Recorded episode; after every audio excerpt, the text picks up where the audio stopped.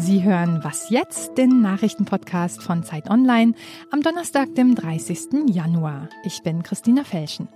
Heute sprechen wir über den Nahostplan von Donald Trump und über die Frage Wetter oder Klima. Zuerst aber die Nachrichten. Landwirte sollen in den kommenden vier Jahren eine Milliarde Euro erhalten. Das Geld soll ihnen dabei helfen, strengere Düngeregeln und andere Umweltauflagen umzusetzen. Darauf haben sich die Spitzen der Großen Koalition gestern Nacht geeinigt.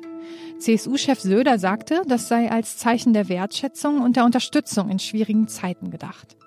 Wegen zu hoher Nitratwerte im Grundwasser dürfen deutsche Bauern nach einer Klage der EU-Kommission künftig nicht mehr so viel düngen und müssen das Ganze besser dokumentieren. Daraufhin war es zu heftigen Protesten gekommen. In den kommenden zehn Jahren soll der Ökostromanteil in Deutschland auf 65 Prozent steigen. Wie das noch gelingen kann, darüber beraten Bund und Länder heute bei einem Treffen im Kanzleramt. Forscher der Uni Köln haben gerade erst davor gewarnt, dass nicht ausreichend Ökostrom produziert werden wird, weil Wind- und Solarenergie nicht schnell genug ausgebaut werden. Wirtschaftsminister Altmaier von der CDU will bis zum Frühjahr ein umfassendes Gesetz zur Energiewende vorlegen. Redaktionsschluss für diesen Podcast ist 5 Uhr.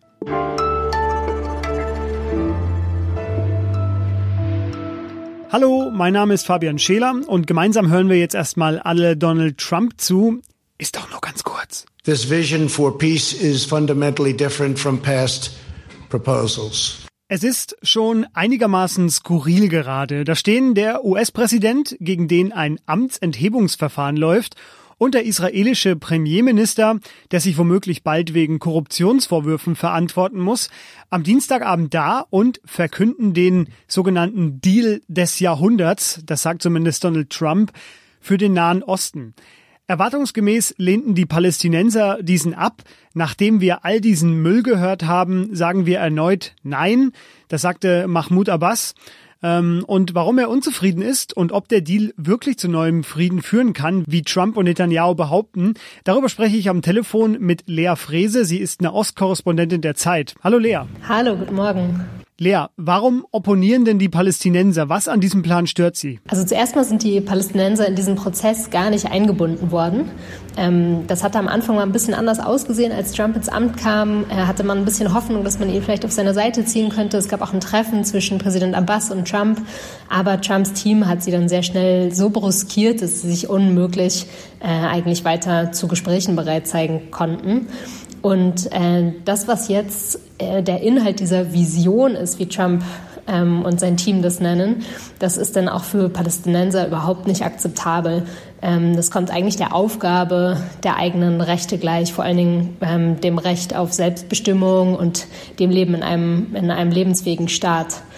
Ähm, am Ende ist das, was beim Plan für die Palästinenser übrig bleibt, so eine Art Flickenteppich aus Städten, in denen sie sich dann auf irgendeine Art selbst verwalten sollen. Aber die Hoheit hätte de facto weiter Israel. Du beschreibst das in einem Text als eine ja quasi israelische Annexion. Ähm, wie kommt das denn?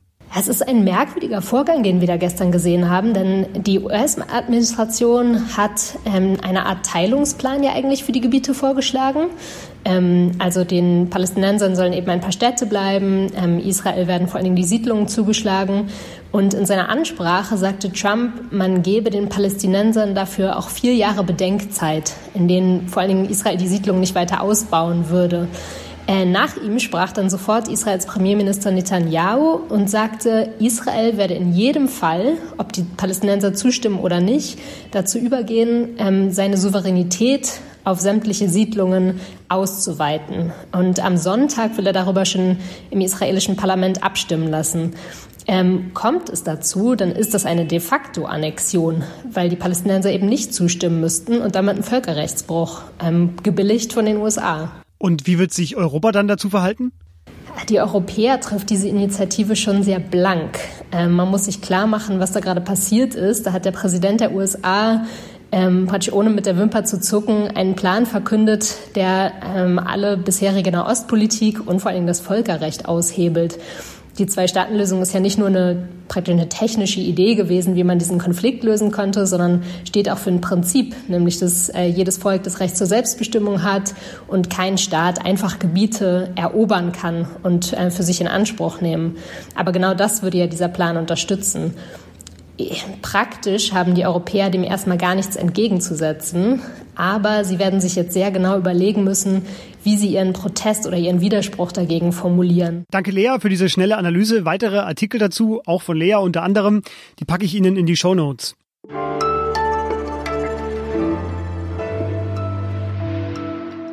Und sonst so?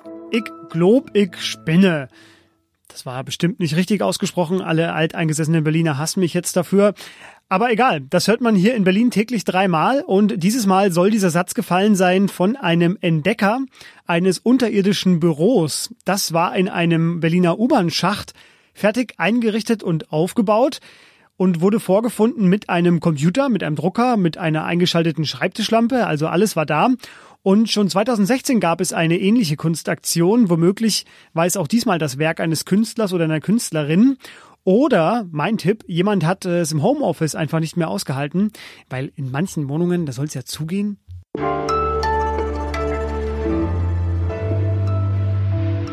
Erinnern Sie sich noch an 2018, an den Dürresommer, an die Waldbrände, die auch in Kalifornien gewütet haben oder die Hitze bei uns hier im vergangenen Sommer wieder. Mittlerweile kommt ja immer die eine Frage auf, auch hier bei uns im Podcast schon Thema gewesen, wenn wir über Wetterphänomene sprechen. Ist das nur Wetter oder doch schon Klima? Jemand, der diese Frage schon einmal in einem viralen Hit sehr anschaulich beantwortet hat, der ist heute bei mir. Es ist ein, ja, gegen unsere Gepflogenheit ein sehr besonderer Gast, denn er war bei Zeit Online zu Besuch.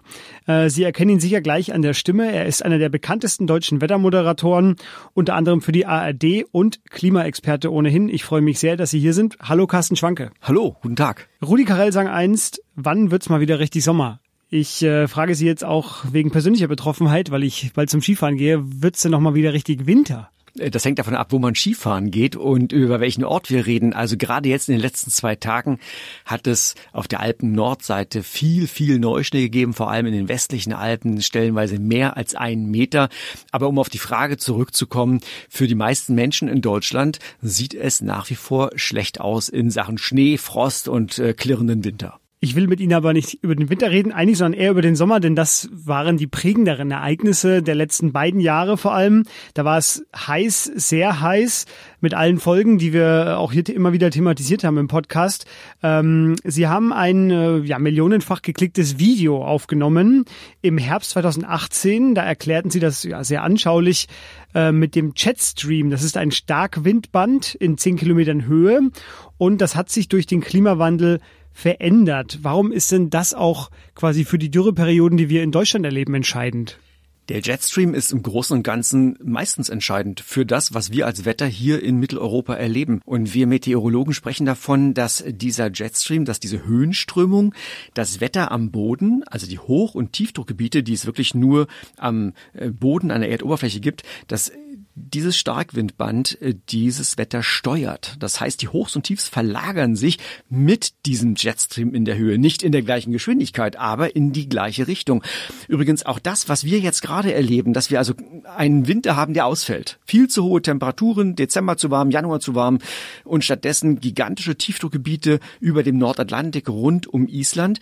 Auch das ist eine Erklärung, die mit dem Jetstream zu tun hat. Es gibt nämlich zurzeit einen sehr starken Jetstream über dem Nordatlantik, der ständig sozusagen von dem Seegebiet südlich von Grönland Richtung Spitzbergen, Richtung Nordskandinavien geht. Und damit ziehen diese Tiefdruckgebiete diese Bahn. Damit bekommen wir eine südwestliche Strömung und eben die viel zu hohen Temperaturen. Das, was wir bei den, beim Sommer 2018 erlebt haben, das war etwas Neues. Dieser Jetstream wurde schwächer und dann fängt er an, ja, so Wellenbewegungen auszuführen und dann verlagern sich Hochs und Tiefs eben nicht mehr von der Stelle, zumindest nicht für längere Zeit.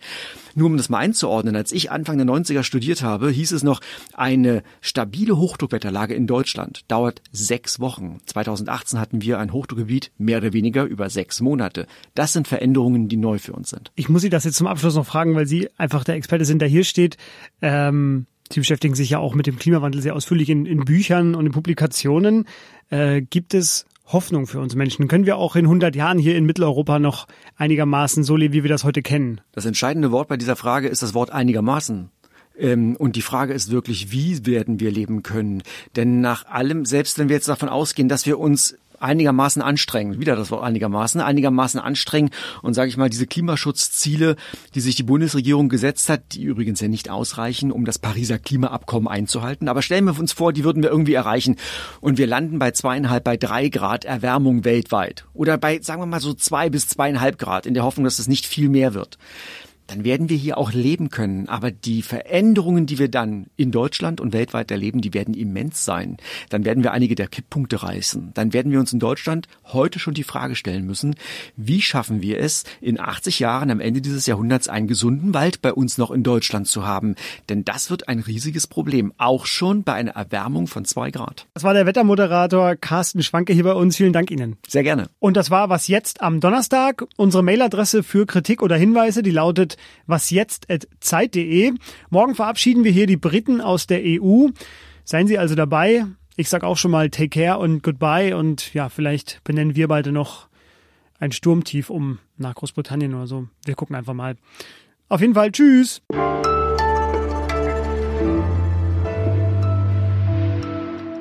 Haben Sie eine Lieblingsjahreszeit? Den Winter, eindeutig, aber eben den Winter mit, äh, mit, mit, Frost und äh, mit Schneefall und am besten Dauerschneefall, das wäre meine Lieblingsjahreszeit.